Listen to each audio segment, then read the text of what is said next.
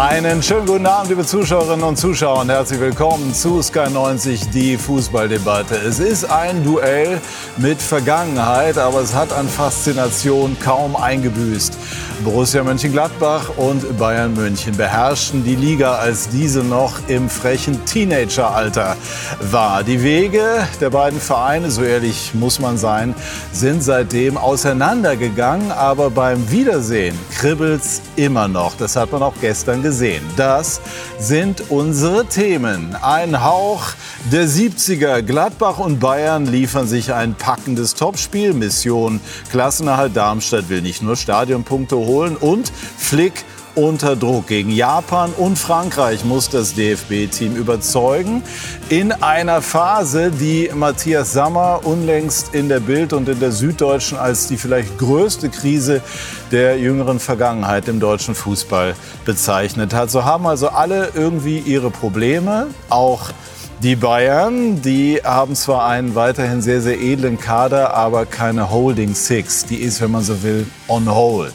Kommt vielleicht dann in der nächsten Transferperiode. Das und viel mehr wollen wir besprechen mit unseren Gästen und ich werde sie Ihnen jetzt vorstellen. Unser Sky-Experte Didi Hamann glaubt, dass beim FC Bayern im Moment eine Atmosphäre des Misstrauens herrsche. Herzlich willkommen, lieber Didi. Hallo.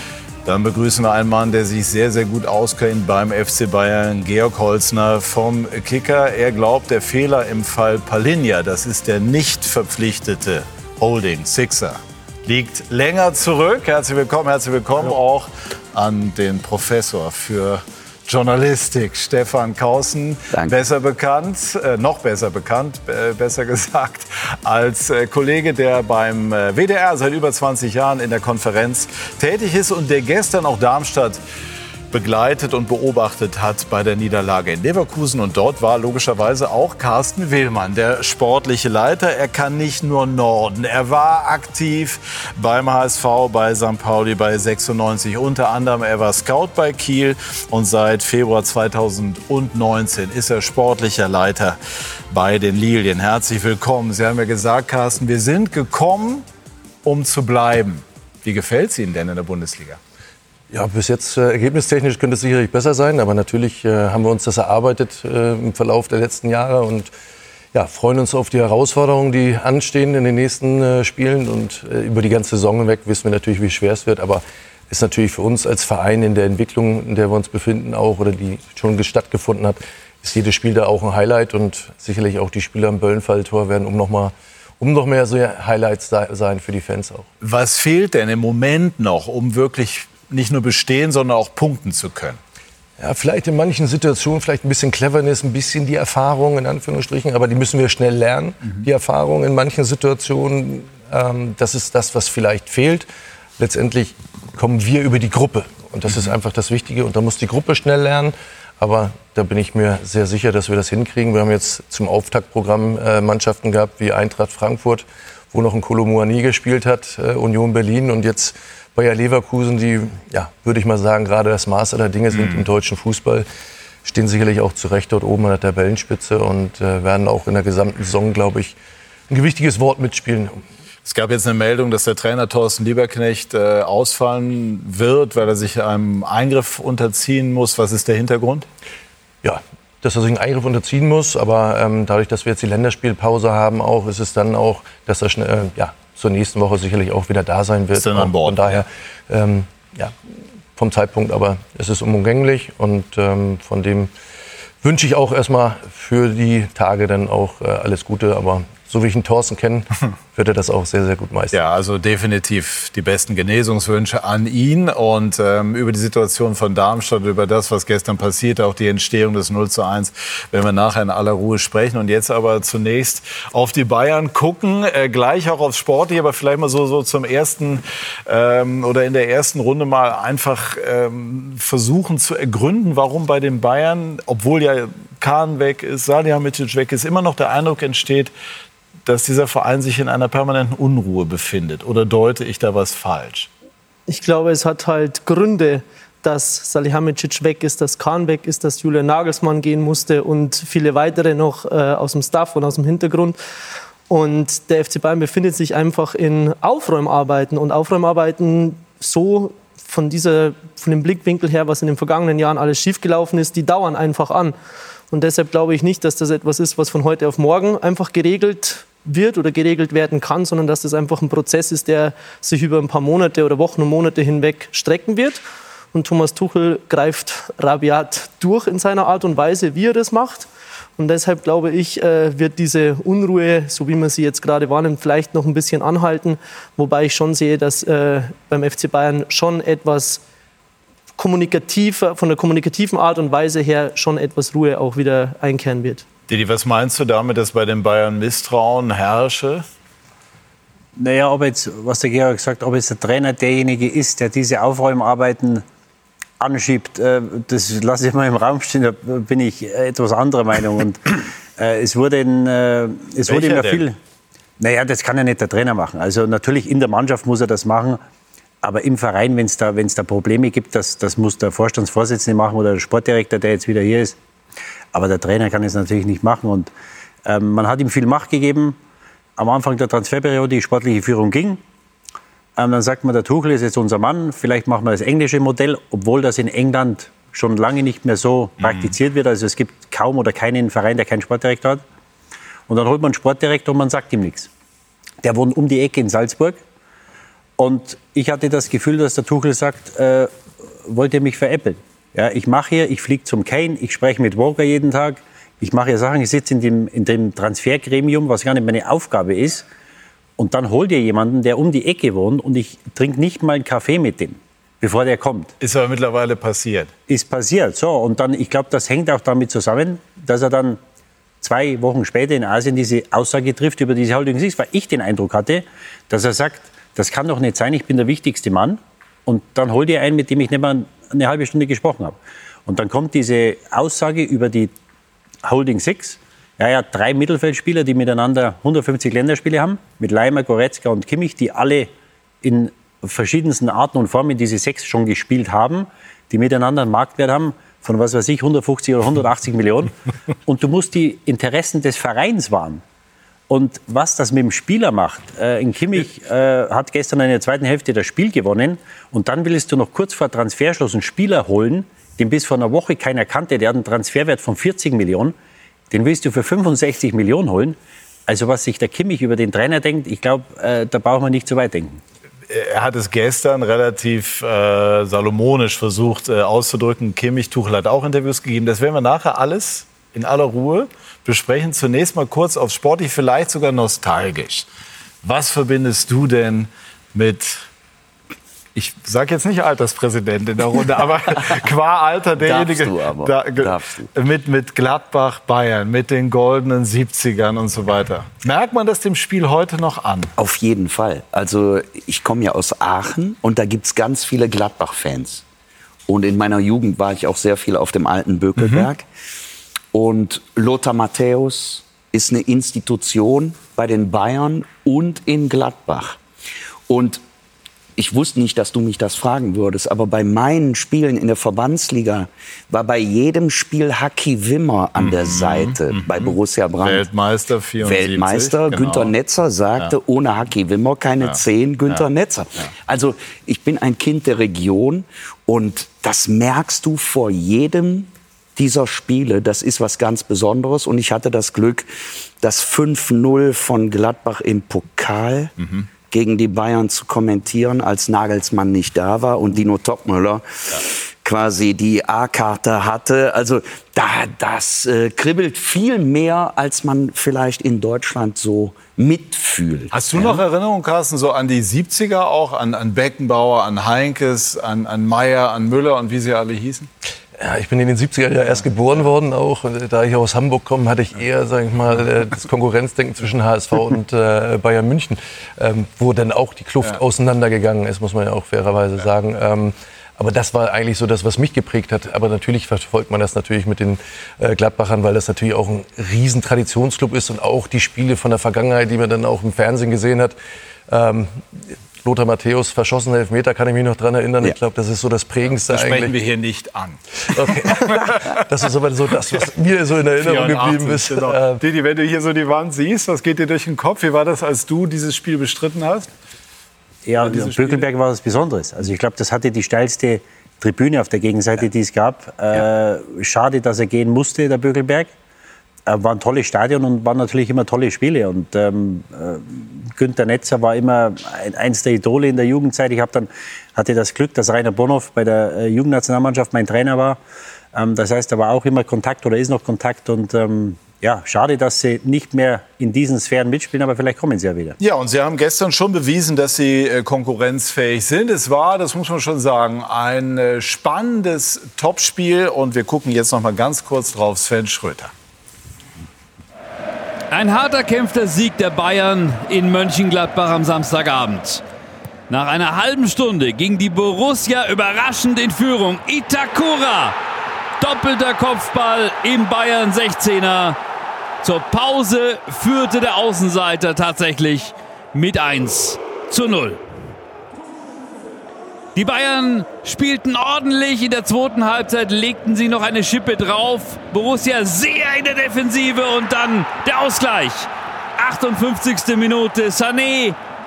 Wunderbarer Chip-Pass von Kimmich. Und dann keine Chance für Moritz Nikolas, der zum ersten Mal in der Bundesliga für Gladbach im Tor stand. In der 87. dann der Siegtreffer der Bayern. Der eingewechselte Tell nach der 15. Ecke von Kimmich am Ende ein verdienter Sieg der Münchner. Ein optimaler Einstand für Christoph Freund, den neuen Sportdirektor. Was war der Schlüssel? Geduld? So, ich meine, ja. Ja, nicht Geduld. Einerseits Geduld, dass du im Kopf nicht verkrampfst. Wir hatten auch in der ersten Halbzeit nach dem Gegentor schon zehn Minuten, wo wir so ein bisschen dann wild wurden. Aber kurz, vor der Halbzeit, die zehn Minuten haben mir wieder gut gefallen. Und in der zweiten Halbzeit äh, ja, hat man den ein bisschen umgestellt. Ähm, und dann hat man den, den, den, Fuß auf dem Gaspedal und haben aus meiner Sicht völlig verdient gewonnen, auch wenn man in der ersten Halbzeit schon wieder gesehen hat, dieses Stadion hier und der Verein, der unser Angstgegner, die Gladbacher, die haben einfach, ist ja auch ein geiler Fußballclub, ne? und, und dann fällt das Ding wieder hinten rein. Ich habe schon wieder gedacht, ich bin im falschen Film. Ja, man sieht auch bei Thomas Müller äh, das Strahlen, was er da äh, gestern im Gesicht hatte wegen der Atmosphäre in Mönchengladbach, aber auch wegen des Sieges der Bayern. Was sagt denn der Manager in der Runde zu dem, was so an diesem letzten Transfertag passiert ist? Darmstadt ist klar, ist in ganz anderen Regionen unterwegs. Aber geht der Puls am letzten, am vorletzten Tag einfach noch mal höher? Ja, ich glaube, so die letzten drei Tage geht der Puls dann extrem hoch. Wir hatten auch noch ein paar Themen mit dem Spieler, der uns verlassen hat, auch, äh, wo das Sind die Bayern bei Palinja dazwischen gegrätscht? Ähm, ne? aber ähm, ja, man muss auch sagen, mittlerweile, wie sich das zu den letzten Tagen entwickelt. Auch äh, Spieler sind schon zum Medizincheck da und warten nur noch auf die Unterschrift, äh, auf das Go vom anderen Verein.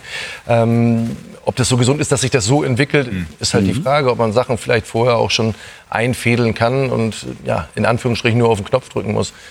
Kommt dann auch, das betrifft uns jetzt vielleicht nicht, aber wenn wir den Transfer vom Colomanier sehen, ähm, in Deutschland ist der Transferschluss um 18 Uhr, in Frankreich war es 23 mhm. Uhr, in England ist es, glaube ich, 24 Uhr ich glaube, steht mir jetzt nicht zu, da was zu, zu sagen, was ich, das müssen die Vereine dann unter sich ausmachen, im europäischen Fußball auch. Aber ich glaube nicht, dass das der richtige Weg sein kann auch. Und, aber insgesamt die Atmosphäre in diesen letzten Tagen ist schon hektisch auch. Und das merkt man auch bei uns, äh, wenn noch irgendwelche Sachen anstehen. Ja, das kann man schon sagen.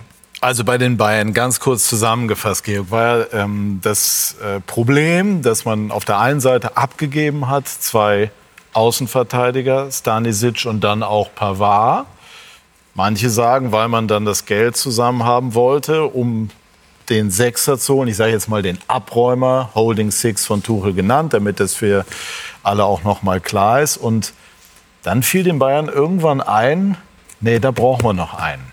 Warum kam das denn so spät auf? Hängt das damit zusammen, dass sich dieser Transferausschuss, den es bei Bayern gibt, nicht einig war? Oder was sind da die, die Gründe? Ja, ich glaube, dass vor allem diese Sechser-Thematik, diese Holding-Six-Thematik, ja. die glaube ich schon, dass in den ganzen Planungen unheimlich oder in dieser Planung unheimlich viel Bedeutung hatte. Tuchel wollte diesen Spieler unbedingt, will ihn nach wie vor. Aber Hoeneß hatte ja gesagt, in der Welt unter anderem, noch vor einer Woche, der Kader, so wie er steht, ist sehr gut. Und man las daraus, wird sich auch nicht ändern. Genau, und dann war auch eben da noch, dachten noch viele oder wollten noch viele dem Pavard-Wechsel einen Riegel vorschieben, mhm. dass der nicht geht. Da gab es dann auch unterschiedliche Meinungen und am Ende des Tages ist Pavard dann gewechselt, auch weil ich glaube, er selbst einfach sehr viel Druck ausgeübt hat und auch nicht mehr die beste Laune hatte. Und dann haben sich die Pläne beim FC Bayern vermutlich sehr kurzfristig geändert. Ich bin der Meinung, man hätte nicht ausschließen sollen, dass man einen Sechser holt zwischenzeitlich, weil diese Zeit ist verloren gegangen in dieser Transferperiode. Und so kam man erst relativ spät zu dieser ja, Einigung intern, dass man doch noch einen Sechser holt. Und ich glaube, dass da einfach die Zeit davon gelaufen ist, am Ende, dass eben Fulham Ersatz gefunden hat für Palinja in diesem Fall. Und dann steht der FC Bayern natürlich ein bisschen doof da am Ende.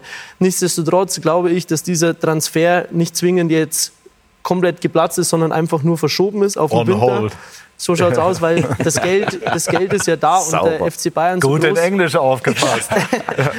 aber so groß die Enttäuschung auch vom Freitag gewesen sein mag, ähm, das Transferfenster war insgesamt jetzt kein, kein schlechtes. Also ich meine, Harry Kane hatte höchste Priorität, den haben sie bekommen. Und der FC Bayern hat trotzdem, dass sie für Kane mehr als 100 Millionen ausgegeben haben, einen Transferüberschuss von 15 Millionen erwirtschaftet. Das heißt, die haben 170 Millionen eingenommen, 155 ausgegeben. Von daher, Geld ist ja da. Und jetzt äh, wird das Ganze halt vielleicht auf einen späteren Zeitpunkt vertagt. Gut, der letzte Eindruck bleibt halt hängen. Und, und dann habe ich mir natürlich auch die Frage gestellt, Didi, also äh, wäre eigentlich äh, dieses vermeintliche Defizit auf der 6 so aufgefallen, wenn nicht der Trainer doch so vehement darauf hingewiesen hätte? Hätte man nicht andersrum auch sagen können, so wie du es eben auch schon angedeutet hast, na ja, also auf der Position sind wir ja schon ganz gut Ja. besetzt. Ja, absolut. Also Und, warum äh, hat er so viel Druck gemacht? weil er den Spielern, die hat, nicht vertraut. Aber das kann er so nicht sagen, weil du natürlich drei Spieler die Fähigkeit absprichst, dass sie auf der, auf der Position zu spielen. Ja, und da haben sie miteinander, haben sie, was weiß ich, wie viele Bundesligaspiele und Länderspiele gemacht. Und in der Sache kann man ihm ja recht geben. Ja? Ähm, aber er kann das nicht so kommunizieren, das kann er intern sagen, aber nicht öffentlich. Ja? Weil du natürlich die Spieler da demontierst und ein Kimmich ist Kapitän oder Vizekapitän, den musst du stärken. Der braucht das Vertrauen des Trainers, dass er natürlich auch, dass die anderen auf ihn hören. Weil jetzt, wenn er jetzt zum Spieler was sagt, dann sagt er, du spielst ja nur, weil der andere nicht gekommen ist. Ja. Und Nee. ähm, mit dieser, mit, mit dieser äh, Sechser-Thematik, du hast dieses äh, Transfergremium und ich habe damals schon gesagt, die unterschätzen das. Weil ein Max Eberl holt einen Ruben Schröder mit nach Leipzig. Das heißt, du hast nicht einen, du hast zwei Leute. Das ist ein Fulltime-Job, wahrscheinlich für zwei Leute. Und ich glaube schon, dass die das unterschätzt haben. Und sie hatten einfach in den letzten acht Wochen ein Machtvakuum.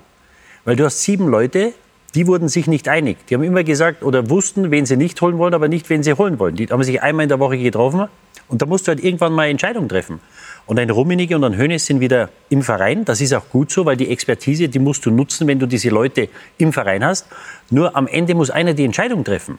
Und wenn dann einer die Entscheidung trifft, der keine operative Funktion hat, dann wird das sehr kritisch, weil irgendwer muss, wenn es nicht klappt, muss den Kopf hinhalten.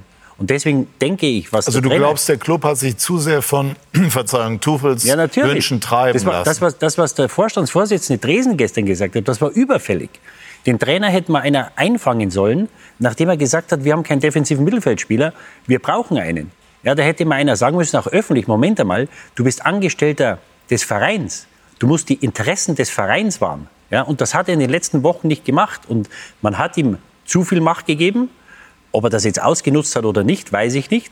Aber ich hatte das Gefühl, ein Kane, äh, hier wollte er, den Kane hat er geholt, dann kam der Kim, Das sind wollte der Spieler, Verein die, aber auch. er wollte der, der Verein auch, aber er war der Instru, er, war, äh, äh, er hat da sehr stark mitgearbeitet, weil er mit dem Spieler auch immer wieder Mhm. Kontakt hatte. Und ich hatte das Gefühl, dass er immer, es sieht so aus, dass die Spieler er holt und verkaufen tut sie der Verein, weil den Abgang von Pavard und Stanisic, das ist ja mit nichts zu erklären, dass du beide abgibst. Ja. Und da muss er Das- natürlich auch mit in, diesem, in dieser Entscheidung mit drin gewesen sein. Riesenthema. Also ich war ja gestern in Leverkusen.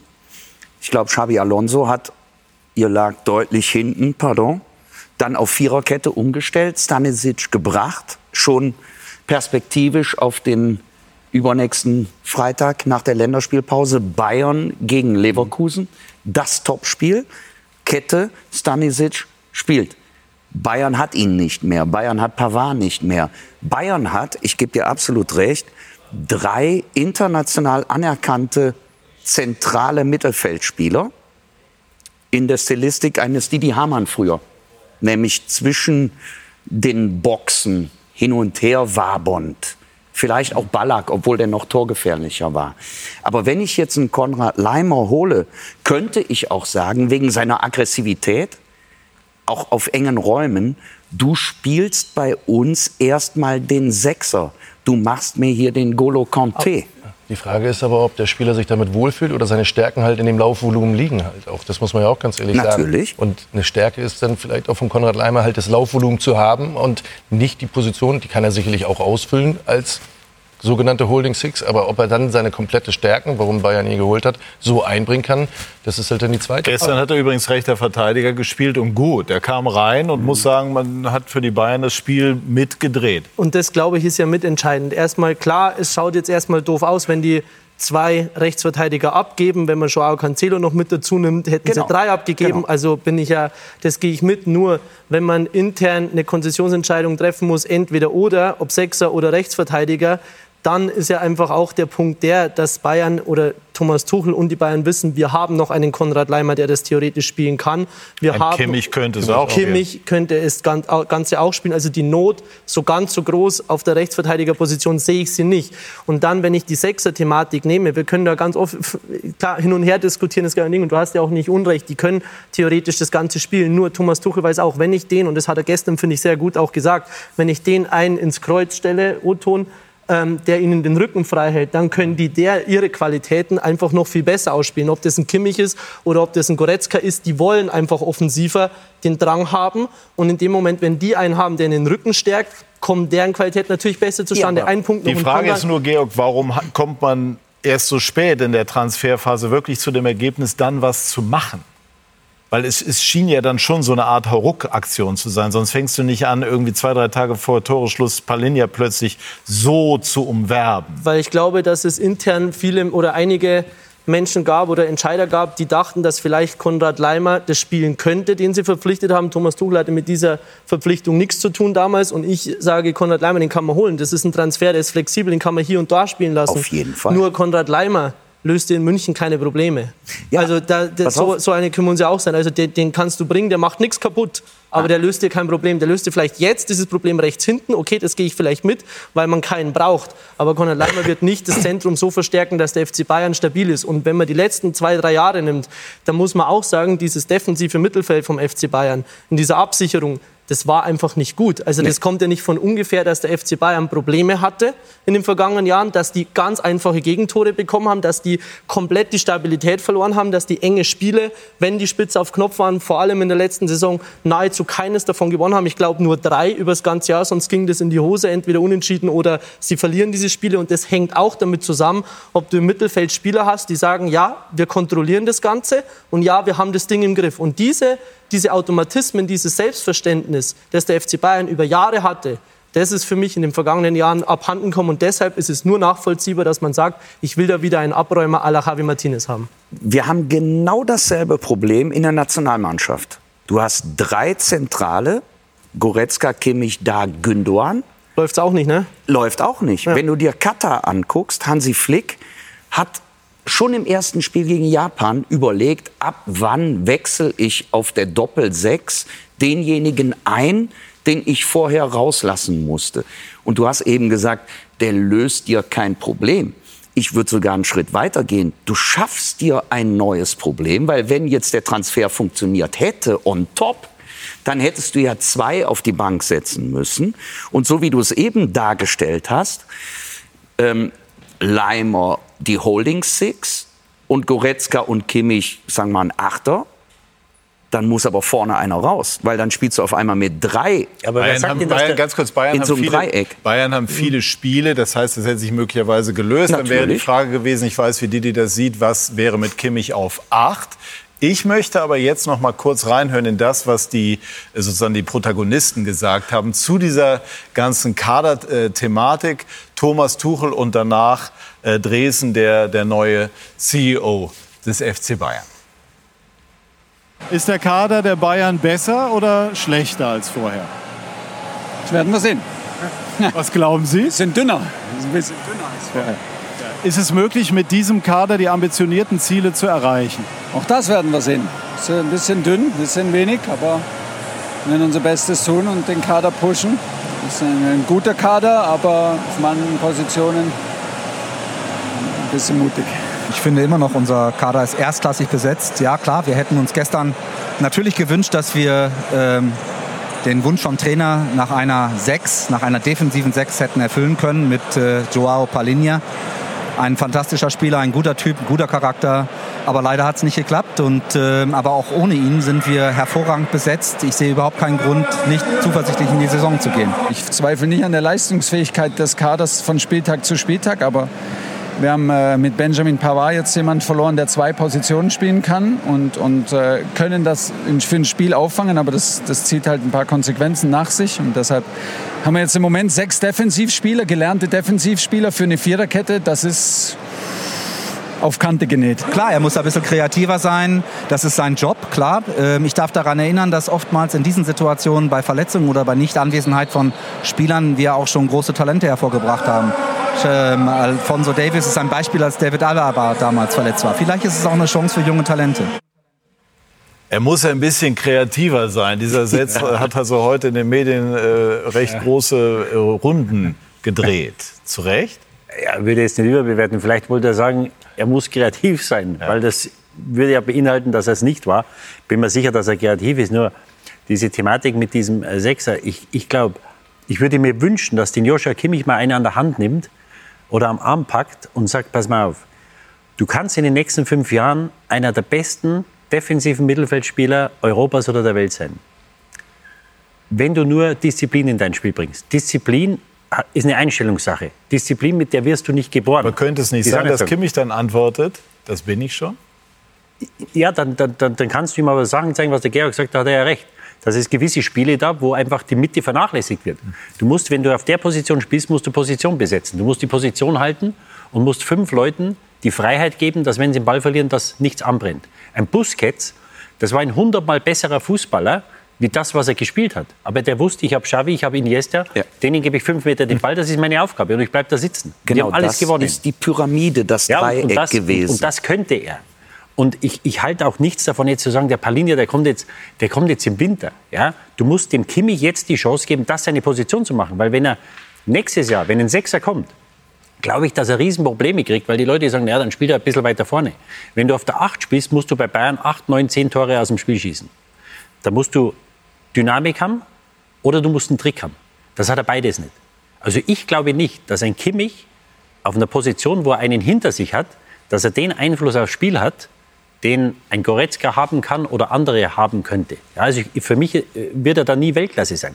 Weltklasse kann er sein auf der 6, mhm. wenn, er äh, wenn er Disziplin in sein Spiel bringt. Und ich würde mir aber wünschen, dass ein, ein Nagelsmann hat es nicht geschafft, dass ein Tuchel ihn jetzt mal hinsetzt und sagt, pass auf, wenn du das jetzt gut spielst, und die Ecken auf, äh, schießen soll er auch aufhören, weil der Sechser schießt keine Ecken. Der genau. soll an der, am, am 16er stehen und soll schauen. Weil gestern daraus immerhin ein Tor gefallen Korrekt. Ist. Und das erste Tor der her, herausragend ja. vorbereitet. Hat auch sehr gut gespielt, ne, Absolut. Ne, muss man Absolut. auch sagen gestern. Absolut. Aber die Quote stimmt nicht. ja, und, und, und, und dass, er, dass, er, dass er dort mal anfängt, defensiv zu denken und diese Position macht. Er hat fünf filigrane Spieler vor sich. Ja?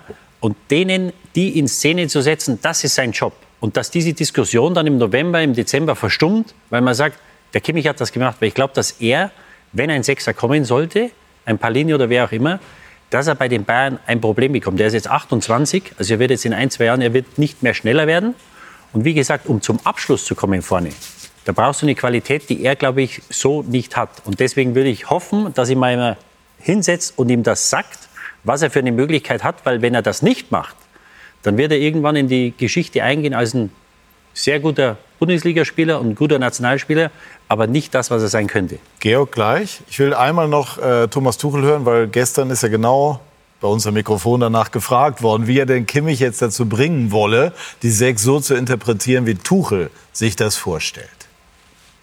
Wie wollen Sie Kimmich dazu bringen, die Rolle des Sechsers so auszufüllen, wie Sie sich das vorstellen? Nein, er muss Jo kann einfach nur Jo bleiben. Ich wollte, die Idee war, Jo sein kreatives äh, Potenzial zu entfalten. Ich sehe das jeden Tag im Training. Wir haben, wir haben drei, drei äh, Mittelfeldspieler, die sehr gerne auch Tore schießen, die sehr gerne am gegnerischen 16er sind. Die sind alle top, die drei. Und den dreien hätte ich gerne jemand ins Kreuz gestellt, der, ähm, der ihnen hilft, ihr ganzes äh, Offensivpotenzial auch zu entfalten. Ich sehe, wie viel Assists äh, Jo macht im Training, ich sehe seine Lust auf Tore schießen, ich sehe sein ganzes kreatives Potenzial. Und das muss er jetzt zügeln, weil wir sind natürlich jetzt, müssen wir es in der Doppelsechs mit, mit dem Profil der Spieler machen. Und das geht auch und das werden wir machen. Carsten, Carsten, ohne die politische Komponente, sozusagen die außenpolitische Komponente bei Bayern, erkennen Sie ähm, die, die, diesen sportlichen Zwiespalt, den es da irgendwie gibt? Also Kimmich, der nach vorne äh, das Spiel lenken will und von dem der Trainer aber irgendwie will, dass er eben sich zügelt, so hat er das formuliert. Also können Sie Tuchels Nöte sozusagen nachvollziehen? Ich kann die eine so wie die andere Seite Ja. verstehen. ne? Das, was Didi ja auch gesagt hat, letztendlich geht es ja darum, eine Rolle, eine Rolle anzunehmen auch. Ähm, ich sage jetzt aus der Ferne betrachtet, ein Kimmich, äh, der kann diese Position wirklich gut bekleiden. Er muss es wollen, ne? Mit seiner Aggressivität. Ich vergleiche es ein bisschen bei uns. Wenn wir Probleme hatten auf einer Position, verletzungsbedingt, haben wir auch andere Jungs hingestellt und die mussten auch die Rolle annehmen. Und da wird auch vorher drüber gesprochen, also ich, pass auf, so und so sehen wir die Rolle da, kannst du das ausfüllen, ja oder nein? Und natürlich haben die Jungs gesagt, ja, mache ich.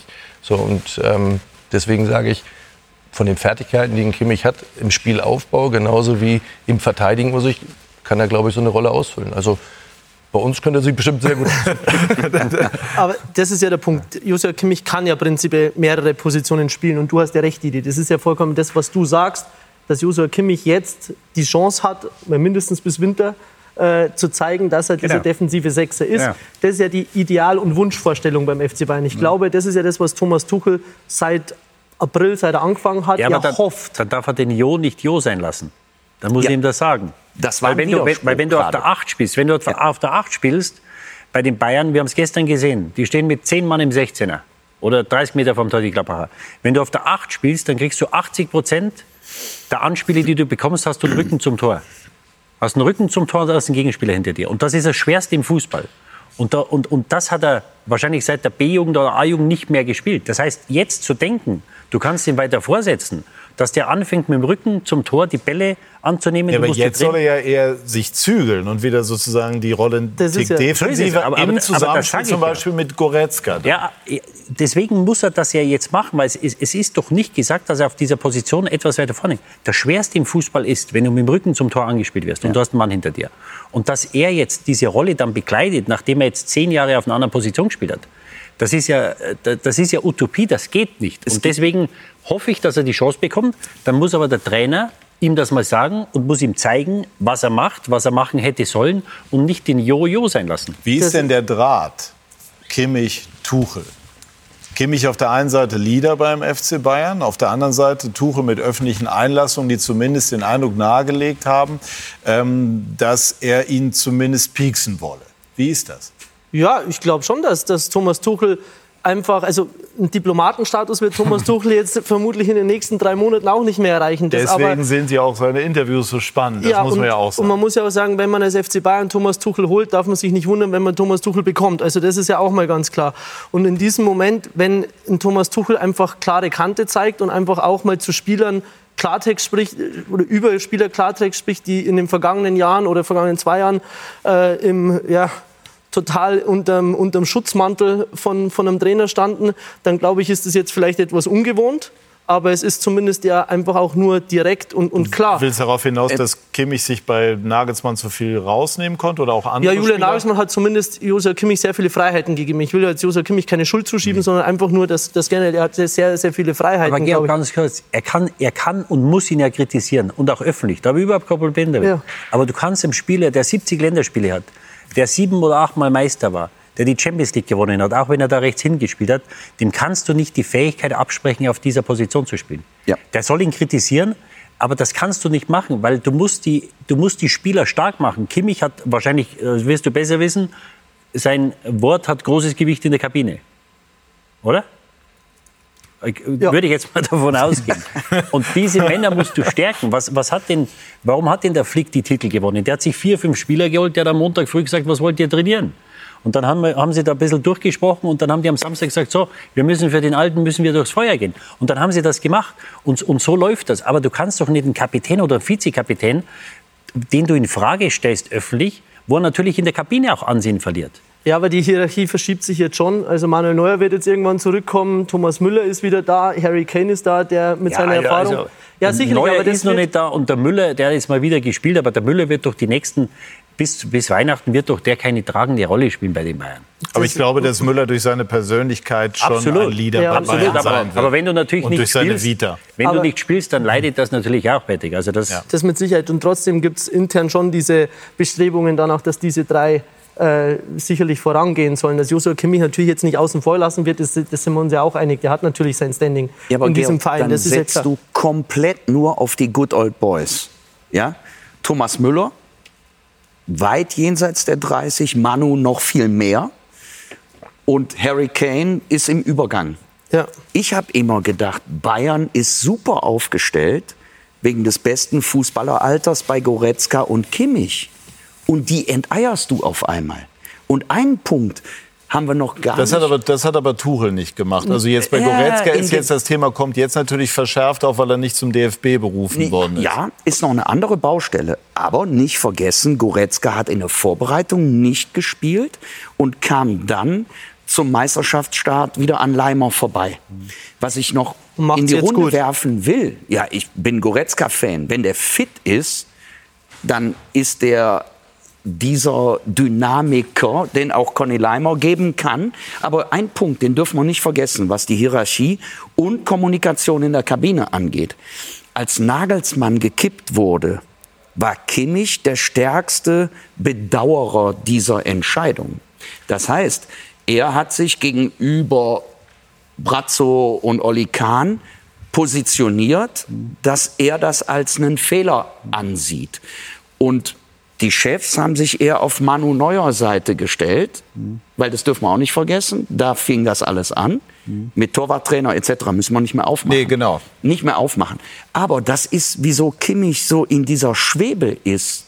Und eigentlich bin ich bei Didi, der hätte der Leader in der Kabine werden müssen für die nächsten sieben oder acht Jahre. möchte einmal ganz kurz, ich möchte einmal, ja. Also, wenn du eine Achse baust mit Neuer, ich habe gehört, was der Ulreich gestern oder heute gesagt hat. Also ich weiß nicht, ob Neuer vor der Wein äh, Winterpause spielt. Worauf spielst du an? Ja, nein, nein, er hat gesagt, er macht sich gut, aber er ma- er macht Ja. sich keinen Druck. Der muss erst der mal muss jetzt- springen. Der, der ist ja noch nicht mal im Mannschaftstraining. Da muss der drei, vier Testspiele machen hinter verschlossenen Türen. Das heißt, dann hast du mal einen Rückschlag. Das wird noch dauern. Und ein Müller, dass der wichtig ist für Bayern und das Gesicht des FC Bayern, brauchen wir gar nicht reden. Aber wenn du eine Achse baust Ja. mit Neuer, wo noch gar nicht abzusehen, wann er wiederkommt und wenn er wiederkommt, wie er wiederkommt, Müller und Kane, der kein Wort Deutsch spricht. Also das ist ein Himmelfahrtskommando, Georg. Also das Genau. kannst du nicht Ja, aber machen. das ist ja jetzt nicht meine Entscheidung, sondern das ist ja nur, Naja, aber wenn das Also so ich stelle jetzt nicht die Hierarchie beim FC Nein, Bayern nein, zusammen, ja, weil- sondern ich sage ja ich sage nur, was Der ich höre. der Ne? Aber du hast das ja versucht, mir zu verkaufen. Nein, Nein, ich sage der- nur, was ich höre vom FC Bayern. Der Das ist ja was anderes. Der Licht soll sicherlich auch eine Rolle spielen. Ich würde es aber gerne ein bisschen konkreter noch mal machen, weil ähm, ich habe jetzt eben gesagt, sozusagen die vereinspolitische Dimension und die geht ja auch so. Hönes Rummenigge sind jetzt wieder zurück.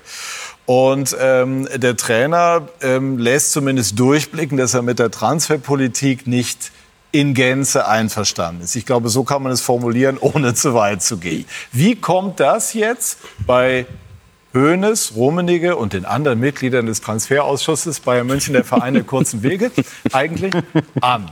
Ich glaube, das sind aber wirklich emotionale, in Anführungszeichen emotionale Nachwirken des Freitags, die man jetzt bei Thomas Und Tuchel nochmal der durchgereicht Kader in Gänze mit Genau. Kane, Top-Transfer des Genau, Sommers. also das und- sollte man nicht und unterschlagen. Auch, auch Kim, also auch ein Transfer, für den die Bayern viel gelobt worden sind. Man kann darüber diskutieren, warum sie nicht von Haus aus gesagt haben, Pavard in, sei es wie es sei. Aber sie haben natürlich, und Leimer möglicherweise Hidden Champion. Mal gucken. Ne? Ja, Also und, und Guerrero ist auch noch da. Also Guerrero, so sollte so, man, man soll genau. jetzt nicht jetzt alles schlecht. Und ich Genau. glaube auch aber nicht, jetzt, aber trotzdem hatte ich ja auch den Eindruck, dass schon, also jetzt dieses Transferfinale, ähm, das hat man auch Tuchel angemerkt und es ist auch klasse, dass er das nicht überspielt in gewisser Form, aber eben dennoch nachwirkt. Und jetzt eben äh, ist ja schon spannend, wie, wie kommt das bei einem Rummenigge an, bei einem Hoeneß, wenn Sie sehen, och, der Trainer wirkt nicht so richtig glücklich. Ja, ich glaube aber auch, dass Karl-Heinz Rummenigge und Uli Hoeneß vielleicht auch nicht ganz glücklich sind mit dieser Situation, so wie sie am, am Ende dann quasi oder wie es am Ende dann aussah. Wer ist denn in diesem Transferausschuss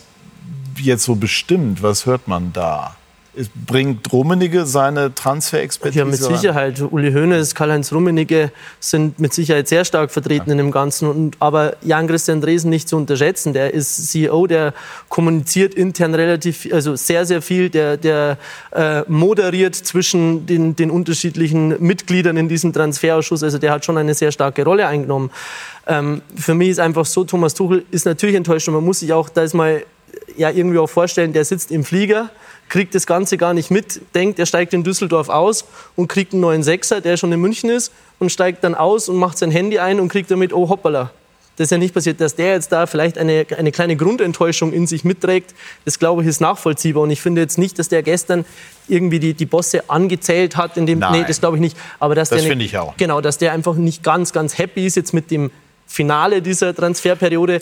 Da glaube ich, gehen sie alle alle irgendwo aber man kann ja, wenn man die Bayern schon länger begleitet, weiß man ja auch, was dahinter stecken könnte. Nämlich Tuchel wird in etwa sagen, na ja, Leute, ihr messt mich daran, dass ich Meister werde, Exakt. Pokalsieger und in der und Champions League Minimum Halbfinale. Und dafür will ich dann auch den Kader haben und dementsprechend lanciere ich Dinge, je nachdem auch mal öffentlich, um den Druck zu erhöhen. Das auch und man für mich ist immer dann auch die Frage, was war zuerst, das Henne oder das Ei? Und wenn ich jetzt ich sage klar, die Kritik an Kimmich und an Goretzka, aber warum werden die oder wurden die kritisiert? Warum gab es das? Weil sie einfach nicht gut waren. Er hat sie nicht kritisiert. Naja, aber er hat zumindest ja, die, die, Fähigkeit, die Fähigkeit abgesprochen, dass spielen können. Ja, die Fähigkeit abgesprochen. Ich glaube, die Bereitschaft mehr. Ja, ich glaube auch, dass das am, am, Mindset einfach liegt, ob jemand bereit ist, diese Position so umzusetzen, wie es er sich vorstellt. So, und das soll er Ihnen sagen? Vielleicht, das, wissen wir das, ob er das gemacht hat oder nicht? Also, ja, ja, ja. Er hat, gestern hat er gesagt zum Patrick, Jo bleibt Jo.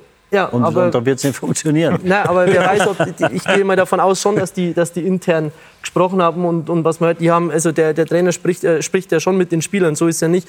Und deshalb ist für mich das Ding, es, es kommt ja irgendwo her, dass Tuchel diesen Eindruck gewinnt. Und Tuchel hat ja trotzdem auch in der vergangenen Saison ein paar Spiele mit diesen Spielern erlebt. Ja. Und ob der jetzt dann, wenn, der, wenn das alles zufriedenstellend gewesen wäre, dann käme er ja nicht auf die Idee, etwas ändern zu wollen. Der kommt ja nicht her und sagt, jetzt reiße ich erstmal irgendwo ein Loch rein, was gerade alles super funktioniert, sondern der macht seine, seine Analyse, der schaut, was, was für ein Team da ist, wer welche oder wo am besten aufgehoben ist und dementsprechend reagiert er. Dass er das natürlich wenig diplomatisch oft nach außen trägt, das, das, das kriegen wir aber ja mit, aber das darf ja auch trotzdem äh, gestattet sein.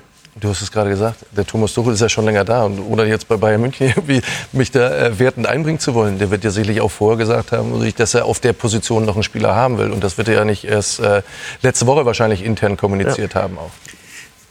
Das ist für mich der entscheidende Zusammenhang.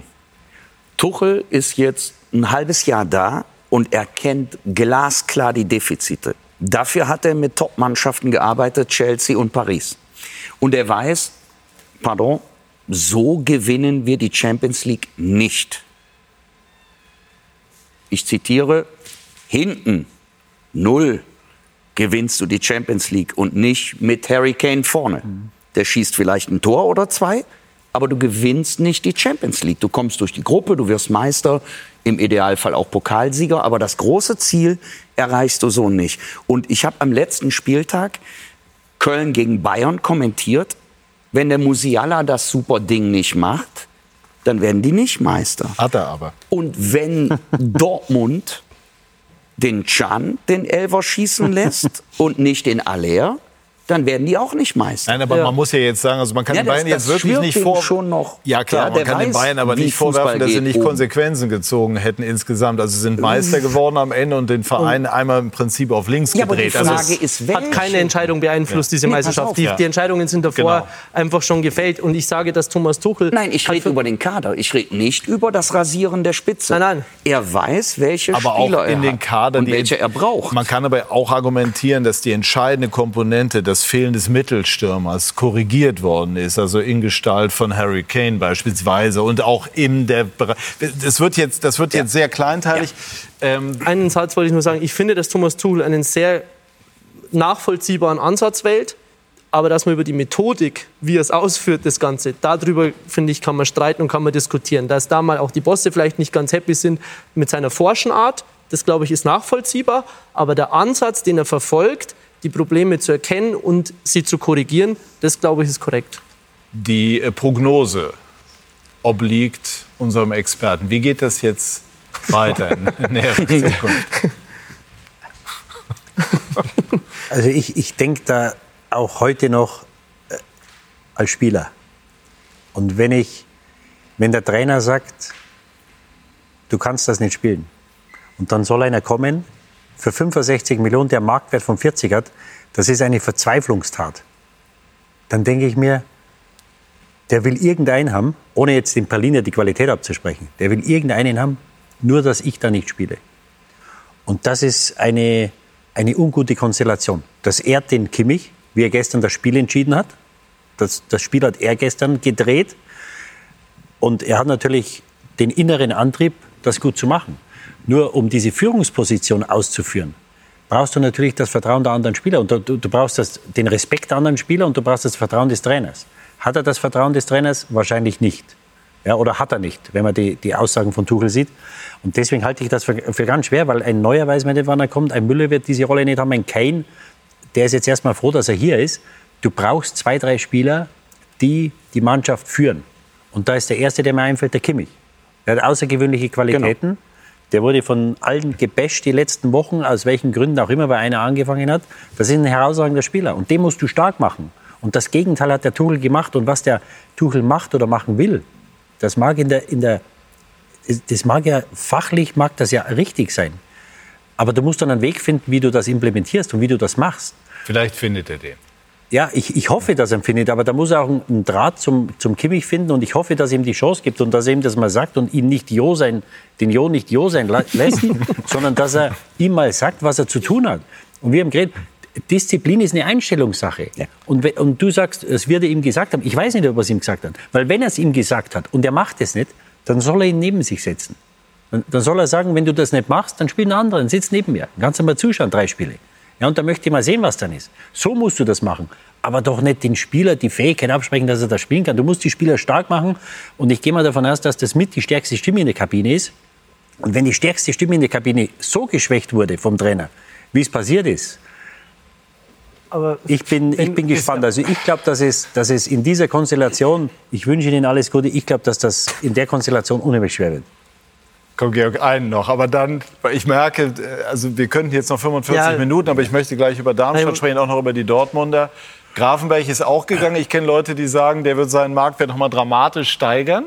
Äh, und wenn der Klopp den holt, dann ja, wird das schon also einer sein. Aber er hat nur einmal reingeworfen.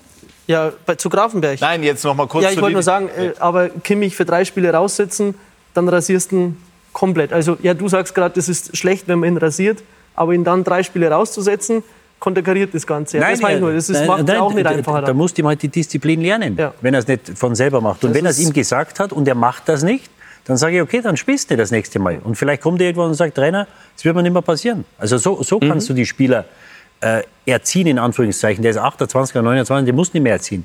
Aber wenn er das nicht in seinem Spiel hat, dann musst du ihm das beibringen. Und das bringst du ihm mit Sicherheit nicht bei, indem du ihn öffentlich demontierst, dass er seine Stimme in der Kabine verliert. Wir begeben uns jetzt, Carsten, das nimmst du mir nicht übel, ans andere Ende der Tabelle.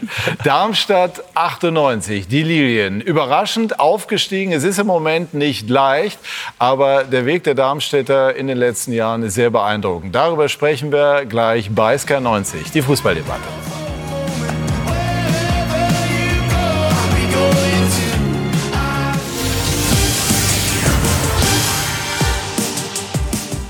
Wir sind zurück bei SK90, die Fußballdebatte bei uns in der Runde der stille Architekt des Darmstädter Erfolges, Carsten Willmann, so habe ich das in der FAZ gelesen. Also das, was Darmstadt 98 in den äh, letzten Jahren auf die Beine gestellt hat, ist aller Ehren wert, aber die Gewöhnung an die Bundesliga, Vinko Bicanic, nach dem überraschenden Aufstieg fällt noch schwer. Drei Bundesligaspiele, null Punkte. Das Pokalspiel mit dazugezählt bedeutet, Aufsteiger Darmstadt startet mit vier Pflichtspielniederlagen in die Saison und mit 13 Gegentoren. Klar ist in der ersten Liga die Qualität schon mal nochmal höher. Aber äh, gerade wenn man weiß, dass äh, gerade die Defensive letztes Jahr äh, unser großes Plus war, haben wir das uns schon ein bisschen anders vorgestellt. In Leverkusen war nicht alles schlecht. Problem, der Gegner war halt so viel besser. Ging in Führung, ließ sich vom Darmstädter Ausgleich nicht erschrecken, ging erneut in Führung und als das 3 zu 1 fiel, war es schlicht rum für die Linien. Und dann weißt du eben bei deinen Jungs, dass, es, ähm, ja, dass der Kopf zumacht und es runter in die Beine geht. Und dann äh, ging es einfach nur darum, ähm, das hast du gemerkt, irgendwie das Ganze in Schach zu halten. Es ist uns dann nicht mehr gelungen. Gelungen ist ihnen in den letzten Jahren ziemlich viel. Der Aufstieg, nicht zuletzt ein Verdienst von Carsten Wehlmann. Der Manager im Gegensatz zu seinem eher auffälligen Erscheinungsbild als Spieler, etwa bei St. Pauli, heute einer, der lieber etwas im Hintergrund bleibt.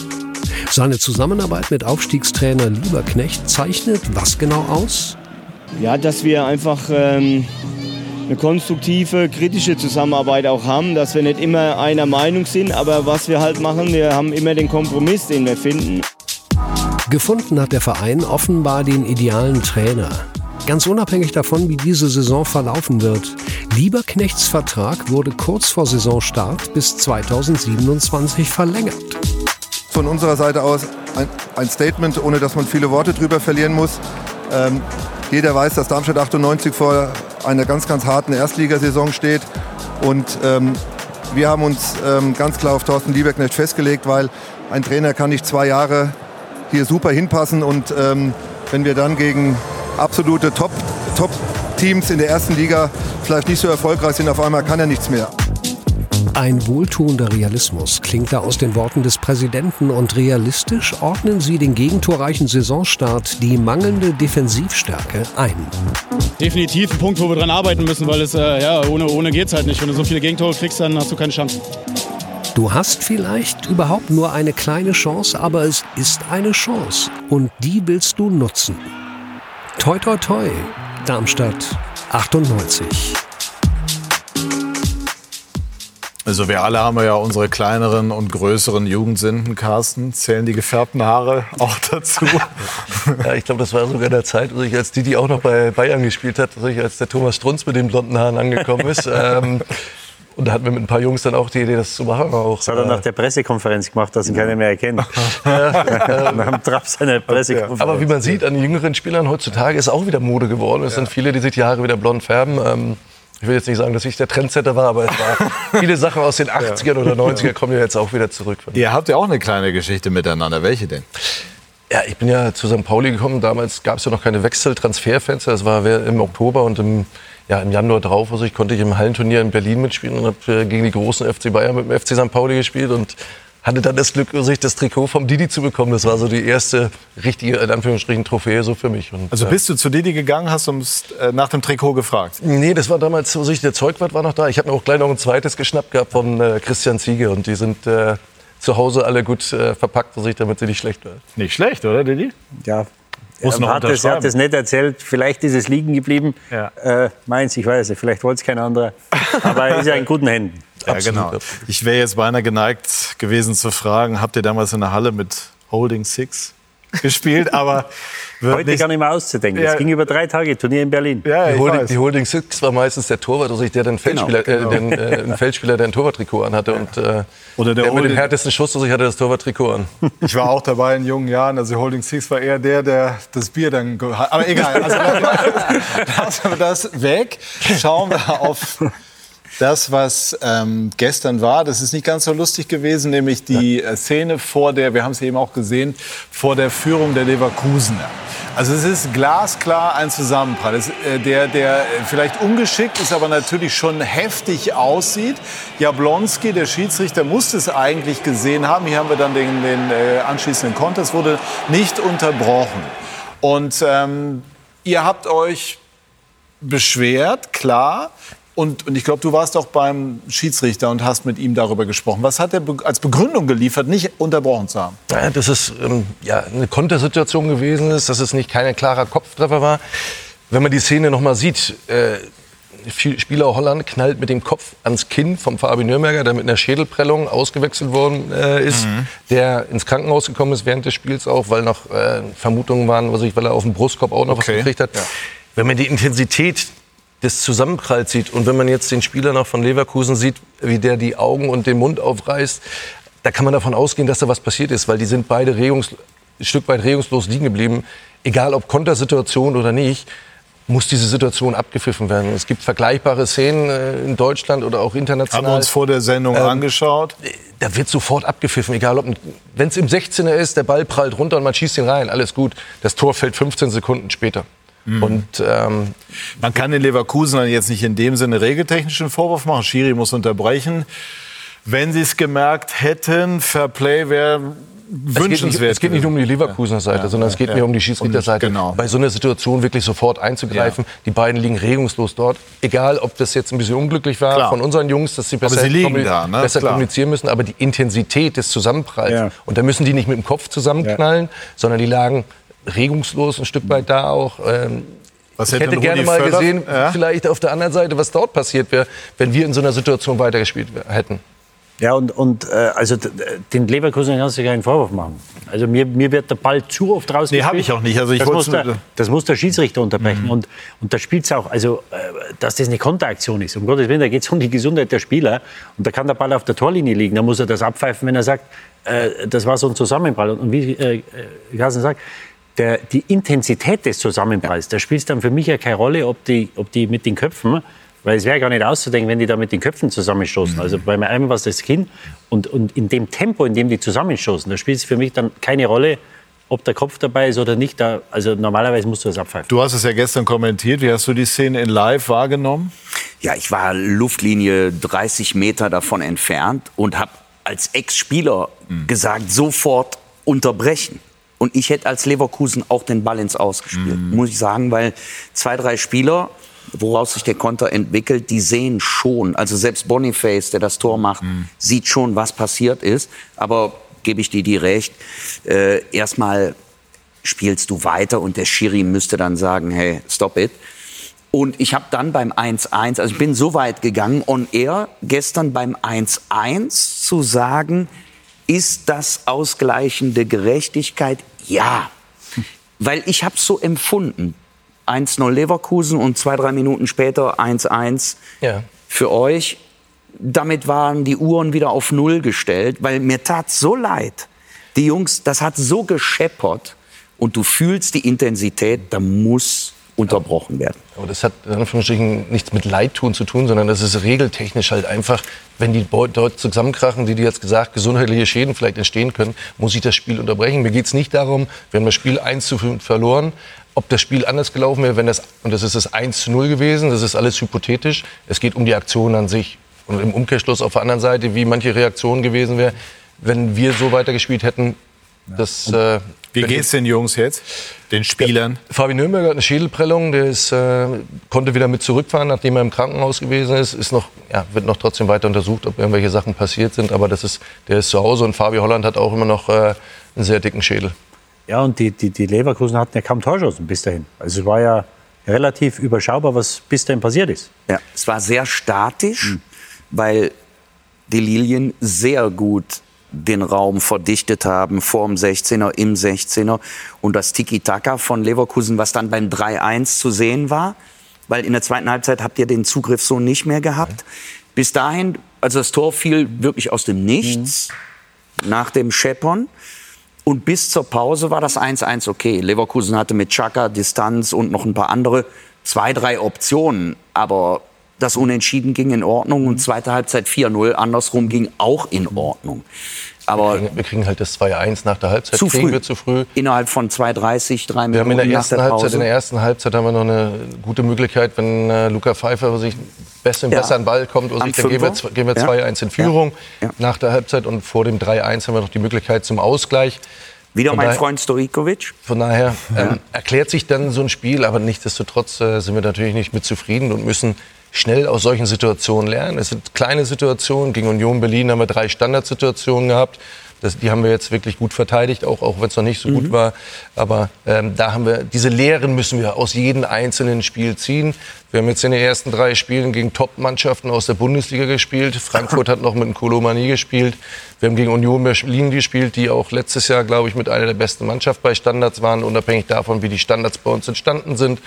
Und haben jetzt, was ich schon gesagt habe, eingangs gegen Bayer Leverkusen gespielt. Mhm der Trainer hat es auf der Pressekonferenz gesagt, ähm, vielleicht der falsche Gegner zum falschen Zeitpunkt, weil es momentan das Maß aller Dinge ist. Die haben Leipzig geschlagen, ähm, von Gladbach geschlagen und von daher wissen wir, was jetzt passiert. Wir haben ja eben gesprochen über die Bayern. 100 Millionen Ablöse für Kane, 100 Millionen sonstiges Paket, generell ganz anderer Ansatz. Wo liegt ihr ähm, mit eurem Etat jetzt bei 18 Bundesligisten? Also ich würde mal sagen, wir sind ungefähr der 22. Weil äh, selbst in der zweiten Liga sicherlich noch Vereine dort sind, äh, die, dort, die mehr Budget haben als wir in der Bundesliga. Aber wir aber das macht das, ja auch den Reiz Wir aus, wissen ne? das und das ist eine Herausforderung. Ja. Das waren wir aber auch in den vorigen Jahren. In der zweiten Liga war es nicht so, dass wir ja, zu den Top 3 in der Liga gehörten. Sportlich schon, das haben wir uns erarbeitet und haben dahin entwickelt. Finanziell lagen wir aber eher im Mittelfeld in der Liga auch. Und da waren deutlich äh, Mannschaften mit anderen Budgets unterwegs. Wir haben es aber hinbekommen, als Gruppe, auch mit den Trainern, die wir hatten und insbesondere auch nochmal mit Thorsten, sich diese Entwicklung voranzutreiben. Auch. Und das ist der Plan dahinter gewesen, auch, ähm, ja, dass wir da hinkommen und dass wir auch, muss man sagen, dass es der Aufstieg schon exorbitant außergewöhnlich ist für einen Verein wie Darmstadt 98 mit den Möglichkeiten, die wir haben. Also ich finde schon mal Riesenrespekt für Darmstadt. Stadionumbau und trotzdem aufsteigen. Weil wenn du einen solchen Club, der so klein ist, mit der Atmosphäre drumherum hast und gehst den Weg dieses Risikos über lange Zeit eine Seite nach der anderen zu modernisieren und schaffst es trotzdem hochzugehen und dich unter den Top 25 in Deutschland zu etablieren. Weil vor acht Jahren, 2015, das war ein totaler Überraschungsaufstieg. Jetzt für mich nicht, obwohl das Budget relativ klein war, muss man sagen. Und deshalb noch ein Kompliment, mit Lieberknecht zu verlängern, egal wie es ausgeht. Das ist für mich die Strategie wie in Freiburg mit Christian Streich. Oder nehmen wir den Überraschungsmeister Heidenheim mit Frank Schmidt. Der macht das seit 16 Jahren und bringt die hoch. Und wenn ihr mal wieder runtergeht und kommt wieder hoch, gerade jetzt mit dem neuen Stadion, du darfst gerne korrigieren, ich glaube, die haben 1,5 Millionen on top Einnahmen allein durch den neuen VIP-Bereich. Das heißt, ihr könnt euch stabilisieren, obwohl nur 18.000 reinpassen. Ja? Das ist ja das Schöne, weil ihr jetzt ja auch durch den Aufstieg wieder Einnahmen habt für das Ganze, was ja euch erstmal für die Zukunft auch wieder oder was euch eine gewisse Basis gibt. Und ich habe vor ein paar Jahren mal mit, mit Rüdiger Fritsch gesprochen, ähm, der damals schon Präsident. ganz klar äh, kommuniziert hat, unser Ziel ist es, unter den ersten 21 in Deutschland zu sein. Und das finde ich ist eine, eine, echt eigentlich eine, eine coole Zielausgabe für einen Verein wie Darmstadt, weil man kann nicht jedes Jahr kalkulieren, hundertprozentig in der Bundesliga zu sein. Aber wenn man genau diese, diese Range in Anführungszeichen hält, wenn man absteigen sollte, wieder um den Aufstieg mitspielen zu können, Genau. dann glaube ich, ist Darmstadt genau da, äh, wo, wo ihr hingehört. Und dann ist das doch jetzt ein, ein wunderbares Aber jetzt, sind Sie ja, jetzt ist Darmstadt erstmal in der Bundesliga. Schafft ihr das, drin zu bleiben, obwohl schon viele sagen, Darmstadt ist der Abstiegskandidat Nummer eins? Das ist ja die Erwartungshaltung von außen. Äh, so wie wir in die Liga reingekommen sind als 18. so gehen wir auch wieder raus. Aber ich kann versprechen, wir werden alles dafür tun, um diesen Aussagen, die zu widerlegen auch und ähm, ja, eklig zu sein auch. Äh, ich weiß, wie es bei uns am Bölle sein kann, auch unabhängig von dem Ergebnis jetzt gegen Union Berlin. Aber wir wissen halt auch um unsere Qualitäten, die die Mannschaft hat. Dass wir die Qualität auch entwickeln und steigern müssen, ist auch klar. Aber wir haben auch Entwicklungspotenzial in der Mannschaft. Und so ist die Mannschaft dann auch ja, zusammen mit dem Trainerteam auch zusammengestellt, dass wir Jungs nicht die Qualität kaufen können, in Anführungsstrichen, weil wir haben die Qualität da. Wir müssen sie aber entwickeln.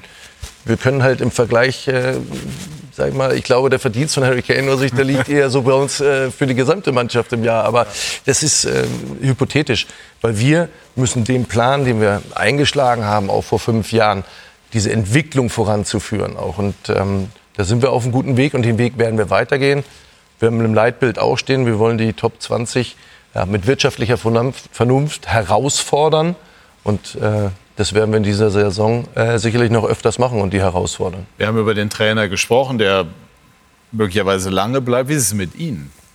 Ja, das ist ja, ich bin jetzt mittlerweile auch fünf Jahre da und das freut mich natürlich. Und da bin ich auch drinne, sozusagen auch in der jetzigen Phase natürlich auch, mache ich mir keine Gedanken über irgendwas anderes, weil wir sind, vor fünf Jahren bin ich angetreten als sportlicher Leiter oder wurde installiert und ähm, was wir dort entwickelt haben, gemeinsam auch mit den Trainern zusammen, insbesondere auch mit Thorsten und mit den Verantwortlichen im Verein, sind wir jetzt in der Bundesliga. Da mache ich mir jetzt gerade keine Gedanken über irgendwelche anderen Themen, muss ich ganz ehrlich sagen, sondern wir sind in der Bundesliga gelandet und da wollen, wir gucken, bleiben. dass wir da weiter äh, dran arbeiten, dass es auch so kommt. Schönes Schlusswort zu diesem Thema. Wir sprechen gleich äh, kurz über Borussia Dortmund und äh, dann auch über die Situation beim DFB. Denn Hansi Flick hat vor den beiden Länderspielen gegen Japan und Frankreich gewaltigen Druck, Leistung und auch Ergebnisse abzuliefern. Gleich mehr dazu bei Sky 90, die Fußballdebatte.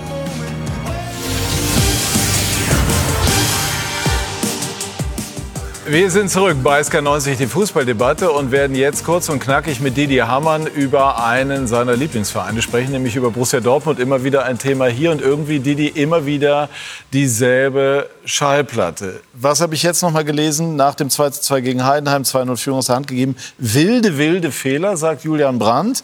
Und ähm, Terzic, der auch bemängelt, dass sie immer wieder bei solchen Spielen Führung aus der Hand geben und so weiter. Warum dringt der Trainer nicht mit dieser Botschaft nachhaltig durch? Ich, ich weiß es nicht. Aber warum, weiß ich nicht. Aber er hat jetzt über ein Jahr trainiert, hat das ja letztes Jahr ordentlich gemacht. Äh, der Frank Schmidt geht in die Kabine und sagt, letztes Jahr, dritter Spieltag, Bremen 2-0 hinten, hat das Spiel 3-2 gewonnen. Und das zeigt er, dass diese, diese Ehrfurcht auch nicht da ist. Ja, und sie haben jetzt drei Spiele gemacht gegen drei Abstiegskandidaten. Die Kölner zähle da mal dazu, also kein Abstiegskandidat, aber die werden wahrscheinlich Eher Mittelfeld dann. ja, oder in der zweiten Tabellenhälfte sein und haben 20, 25 gute Minuten gehabt. Ja? Und haben großes Glück gegen Köln gehabt. Äh, Bochum, Torwartfehler von, von Riemann, wo sie es eins einschießen. Ähm, und äh, jetzt am Freitag ein Glücksschuss von Brandt, wo er wahrscheinlich bis heute nicht weiß, wie der reingeht, hat er gut gemacht. Ähm, und einen Elfmeter. Und äh, dann, den sie wahrscheinlich nicht hätten, meiner Meinung nach nicht hätten bekommen sollen. Das heißt, du hast jetzt fünf Punkte und du hast gegen drei Mannschaften aus dem unteren Tabellendrittel gespielt oder zweite Tabellenhälfte und hast dich zu fünf Punkten gequält. Ja? Und natürlich, dass das psychologisch schwer wird dieses Jahr. Das war mir schon klar, weil das hängt vielen Spielern noch Wochen, Monate, vielleicht das ganze Leben nach, weil einige von denen werden nie mehr Meister werden und sie haben eine goldene Gelegenheit verpasst. Aber du musst halt dann sehen mit den Neuzugängen, äh, die sie geholt haben, dass du siehst, dass da eine homogene Mannschaft auf dem Platz steht oder dass da, dass die Spielfreude Kann man das denn am Trainer spielen. festmachen? Ja, und wem denn sonst? Äh, Der Watzke kann die Tore, jetzt, kann, jetzt gehen die Leute auf den Aki Watzke los. Ja, du, über den Aki kann man sagen, was man will. Äh, Sie haben die, die, die Spieler geholt, Matcher, vielleicht etwas viel bezahlt. Ich habe ihn nie so gut gesehen, aber viele Leute haben eine sehr hohe Meinung von ihm. Ich glaube, ein Sabitzer wird ihnen helfen, ein Füllkrug wird ihnen helfen, Benzibaini ist ein ordentlicher Spieler. Ja, jetzt kann man darüber streiten, hätte man Hummels oder einen Reus verlängern sollen. Aber der Reus spielt im Moment, Hummels, wenn er spielt, macht das ja ordentlich. Hast den Chan zum Kapitän gemacht. Also sie haben schon einen Kader beieinander, wo man erwarten kann, dass sie die drei Mannschaften, gegen die sie gespielt haben, dass sie die dominieren. Und das haben sie dreimal jetzt nicht gemacht. Du hast jetzt äh, gestern bei uns Nagelsmann mal so als genannt. Glaubst du ernsthaft, dass, dass Terzic, der schon großen, auch emotionalen Rückhalt in diesem Verein und bei den Fans und vor allem auch bei Watzke hat, in Frage stehen könnte in näherer Zukunft? Ja, bei den Fans gibt das jetzt. Also sie haben ja ihre volle Unterstützung dazu gesagt nach dem letzten Spiel, aber das äh, vergeht natürlich auch. Und äh, die Stimmung war das erste Mal, dass sie, dass sie negativ war nach einem schlechten Spiel. Ja? Du führst gerne Aufsteiger 2-0, kannst zum Schluss das Spiel noch verlieren äh, und spielst 2-2. Und da sind sie das erste Mal mit, mit Pfiffen verabschiedet worden. Das ist, glaube ich, lange her, dass das in Dortmund passiert ist. Und, und also die Stimmung ist da am, am, am Kippen und dann muss man schauen. Die Frage ist jetzt, Sie haben eine, eine Hammergruppe. Ja, also selbst in Bestverfassung, glaube ich, wird es schwer, aus der Gruppe rauszukommen. Und du musst jetzt halt eine Entscheidung oder musst, musst sagen, in der jetzigen Verfassung oder wenn das nicht schnell besser wird, haben wir eine Chance, dort weiterzukommen. Oder im Moment, wenn du mich fragst, dann sage ich, die werden Vierter. Weil die, da werden sie auch mit, äh, mit dem AC Mailand nicht mithalten können. Und das ist natürlich, das sind Einnahmen, das ist viel Geld. Und jetzt kann man sagen, der Terzic hat das letztes Jahr super gemacht. Erfolg ist relativ. Was für dich Erfolg ist, ist für mich kein Erfolg vielleicht oder andersrum. ja, äh, nee, oder, Oder so. Ich wollte es andersrum sagen. Was, was für mich Erfolg ist, ist für dich kein Die wurden jetzt der Zweite. Ja. und jetzt äh, ist das, war das ein Erfolg. Die Leute sagen, ja, die anderen nein. Also für mich nicht. Die haben das gut gemacht. Die haben zehn Punkte aufgeholt. Aber man darf mal nicht vergessen, dass sie zehn Punkte Weihnachten hinter den Bayern waren. Und das hat auch einen Grund. Und dann haben sie in Stuttgart, haben sie in Bochum nicht gewonnen. Dann haben sie in Stuttgart 2-0 geführt. Das wissen wir alles, Didi. Jetzt, Mit, gegen zehn Mann. und, und haben dann in der 93. das 3-2 geschossen und noch einen Ausgleich kassiert. Das heißt, sie hätten letztes Jahr Meister werden müssen. Und dann ist mir egal, ob die acht Punkte, äh, zwei Punkte oder 20 Punkte auf Bayern aufgeholt haben. Am Ende waren sie Zweiter. Und da haben sie eine, eine goldene Chance nicht genutzt. Und vielleicht hängt ihnen das noch nach. Aber dass du auch nach drei Spielen schon, nach drei, und das war für ihre Verhältnisse, waren katastrophale Leistungen. Und natürlich musst du da den Trainer schon mit ins Boot nehmen. Sie haben sich ja nach dem Spiel zusammengesetzt. Zu welchem Schluss sie kommen, werden wir sehen. Und äh, dann schaffen wir den Sprung rüber zur Nationalmannschaft. Wie groß ist der Druck auf Flick? Ja, groß. Jetzt vor den Länderspielen gegen Japan und Frankreich. Wir erinnern uns, die letzten Länderspiele, vorsichtig formuliert, nicht äh, zufriedenstellend verlaufen. Also wenn sie, wenn, sie, wenn sie nicht besser spielen und die Ergebnisse nicht besser sind, dann werden wir bei den nächsten Länderspielen einen neuen Bundestrainer haben. Also, Glaubst du? Ja, das, das, das Wie ist. würde der heißen? Ah, Keine Ahnung, das weiß ich nicht. Aber die Mannschaft, die Mannschaft hat jetzt, die Mannschaft muss in den beiden Spielen zeigen, dass sie mit Hansi Flick zur Europameisterschaft fahren wollen. Das werden wir sehen. Und Das ist mal ein Satz. Ja. Siehst du das auch so, dass das Flick wirklich, dass das eng werden könnte? Ich glaube schon, schon dass ist? unheimlich Druck drauf ist auf dieser ganzen Konstellation und bei, bei der Nationalmannschaft. Ähm, ich stelle mir nur die Frage, wer soll es machen und wer wird es besser machen, weil ich einfach finde, dass diese Nationalmannschaft einfach nicht mehr gut genug ist oder nicht dem genügt, was dem, dem Anspruchdenken in Deutschland ähm, eigentlich oder diese, diese Haltung, die man hat zu dem Ganzen. Diese Spieler, ich weiß nicht, ob die besser sind als das, was sie zeigen und äh, von daher weiß ich nicht, ob jetzt ein Trainerwechsel es kann sein, dass es unweigerlich so kommt, Didi, da bin ich bei dir. Aber ich weiß nicht, ob ein Trainerwechsel sicherlich was oder ob der definitiv was bewegen würde. Ja, gut, man muss ja Also- grundsätzlich muss man natürlich schon sagen, dass Hansi Flick bei den Bayern bewiesen hat, äh, dass er weiß, wie Erfolg geht. Auf der anderen Seite ist die WM missraten, die Spiele danach. haben- Er hat so viel experimentiert. Ich glaube, den Vorwurf kann man ihm schon machen. Auf jeden Fall. Muss. Also ich erinnere ans letzte Vorbereitungsspiel vor der WM in Katar. Da spielen auf einmal vier, fünf Jungs, von denen jeder von uns weiß, die werden nicht in der Startelf sein gegen Japan. So hat es auch ausgesehen, obwohl eine Stunde gut, 70 Minuten gegen Japan, dann kippt alles weg. Und das liegt eben an der Fragilität. Da ist nichts Eingespieltes. Und ich lehne mich mal aus dem Fenster. Das, was beim DFB eingespielt ist, ist Larifari, laissez-faire über viele Jahre. Seit der WM in Brasilien hatten wir noch eine Halbfinalteilnahme in Frankreich, als Schweini dieses Handspiel macht. Sonst so und danach kam nichts Gutes mehr. Das letzte gute, wichtige Spiel, was wir gewonnen haben, war gegen Italien im Viertelfinale in Bordeaux im Elfmeterschießen, hauchdünn. Und seitdem geht's bergab und ich bin bei Georg. Ganz kurz, um das aufzunehmen, das hat Matthias Sammer jetzt auch äh, sehr kritisch und wie ich finde, sehr plausibel äh, analysiert und begründet in der Bild, auch in der Süddeutschen. Die Headline ist Krise deutscher Fußball, größte Krise und so weiter. Aber Sammer hebt ab auf Dinge, die er auch inhaltlich begründet. Äh, man will, man hat keine Identität mehr. Man will auch auf Hierarchien äh, zu sehr verzichten. Der. Sportdirektor müsste einer sein, ein Leader, ein Winner, der weiß, wie das geht. Wie, wie sieht das ein Bundesliga-Manager? Ich glaube, das ist das Gesamtkonstrukt im DFB momentan. Also ich, das, ich will nicht sagen, Müdigkeit eingetreten ist, aber vielleicht ist es manchmal, man sieht es ja auch bei anderen großen Nationen, ob es äh, Frankreich gewesen ist, ein Hoch und wieder ein Tief, Spanien auch. Und ich glaube, das ist, was in Deutschland auch gerade vorherrscht. Ich meine, es ist nicht nur die A-Nationalmannschaft, die jetzt nicht gerade unbedingt äh, herausragend performt hat. Die U21 hat nicht äh, gut performt, genauso wie die Frauennationalmannschaft.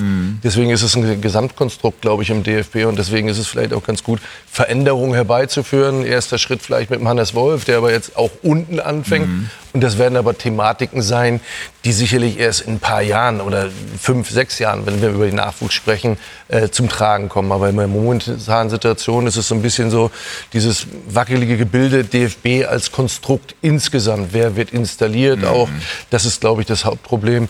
Und auch natürlich die Entwicklung der Spieler. Ich meine, wir haben Top-Spieler äh, im Vergleich zu anderen Nationen vielleicht nicht mehr ganz so top. Viele ähnliche Spieler, ne? Auch also auf also die und, und ohne diese Spezialisten, Mittelstürmer und so weiter. Eine Sache, die ich ganz spannend finde, die in dieser Sendung schon einmal angesprochen werden sollte: Kimmich Gündogan. Du hast es auch schon angesprochen, Didi. Das ist ja auch eine Frage, die sich der Bundestrainer stellen muss. Kann er die beiden nebeneinander stellen oder muss er einen der beiden im sportlichen Sinne opfern, also auf ihn verzichten?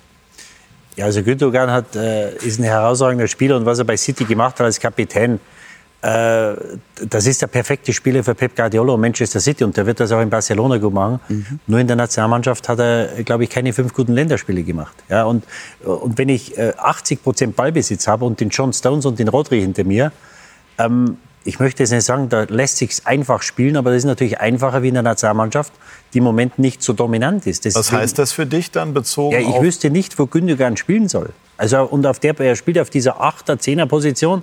Da hast du mit Harvards, mit Musiala hast du einfach bessere Spieler. Also du würdest auf Gündogan verzichten? Ja, aber wo soll er denn spielen? Also ich wüsste nicht, wo Gündogan Verwendung haben sollte für diese Mannschaft. Ja, man könnte argumentieren, also wenn einer Champions League Sieger ist, dann kannst du schon ja, einen Platz für ihn finden. Patrick, ja, aber du musst ja sehen, musst ja sehen äh, in, in, welchem System, in welcher Mannschaft er es gemacht hat. Und dass der, das war der beste Spieler für, für Manchester City, hat wahrscheinlich alle in den Schatten gestellt und hat diese ganzen Auszeichnungen bekommen, zu Recht. Aber der, wenn du ein guter Vereinsspieler bist, heißt das nicht, dass du ein guter Nationalspieler bist. Und das hat es in der Vergangenheit immer gegeben, das wird es immer wieder geben. Und so wie unsere Mannschaft spielt im Moment, da ist kein Platz für Gündogan. Und auch, den, den kannst du dann 20 Minuten, wenn du den Ball halten musst, mag eine Verwendung haben. Aber ich würde dann überhaupt drüber nachdenken, ob ich so einen Spieler da mitnehme. Weil wir auf dieser Position einfach bessere Spieler haben, jüngere Spieler, besser, dynamischere Spieler. Und so wie wir spielen, gibt es für mich keine Verwendung für Gündogan. Es ist überhaupt nichts gegen den Spieler. Aber so wie wir im Moment spielen, nein. Georg schmunzelt.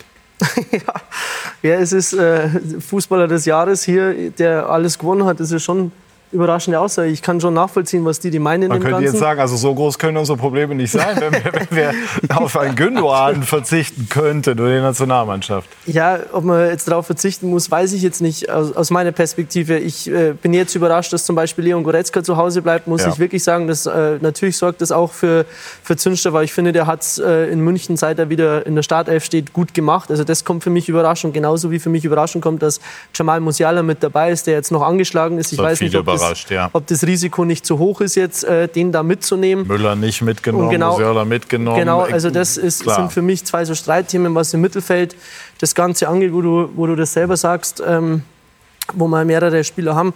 Ja, Klar muss Hansi Flick irgendwann jetzt Ergebnisse einfahren, das, das ist ganz klar, sonst, sonst wird es sehr, sehr laut werden um ihn. Nichtsdestotrotz bleibe ich dabei, äh, ich weiß nicht, ob es an Hansi Flick liegt oder an dieser Mannschaft und an den Spielern liegt. Ich tendiere eher zum Zweiten.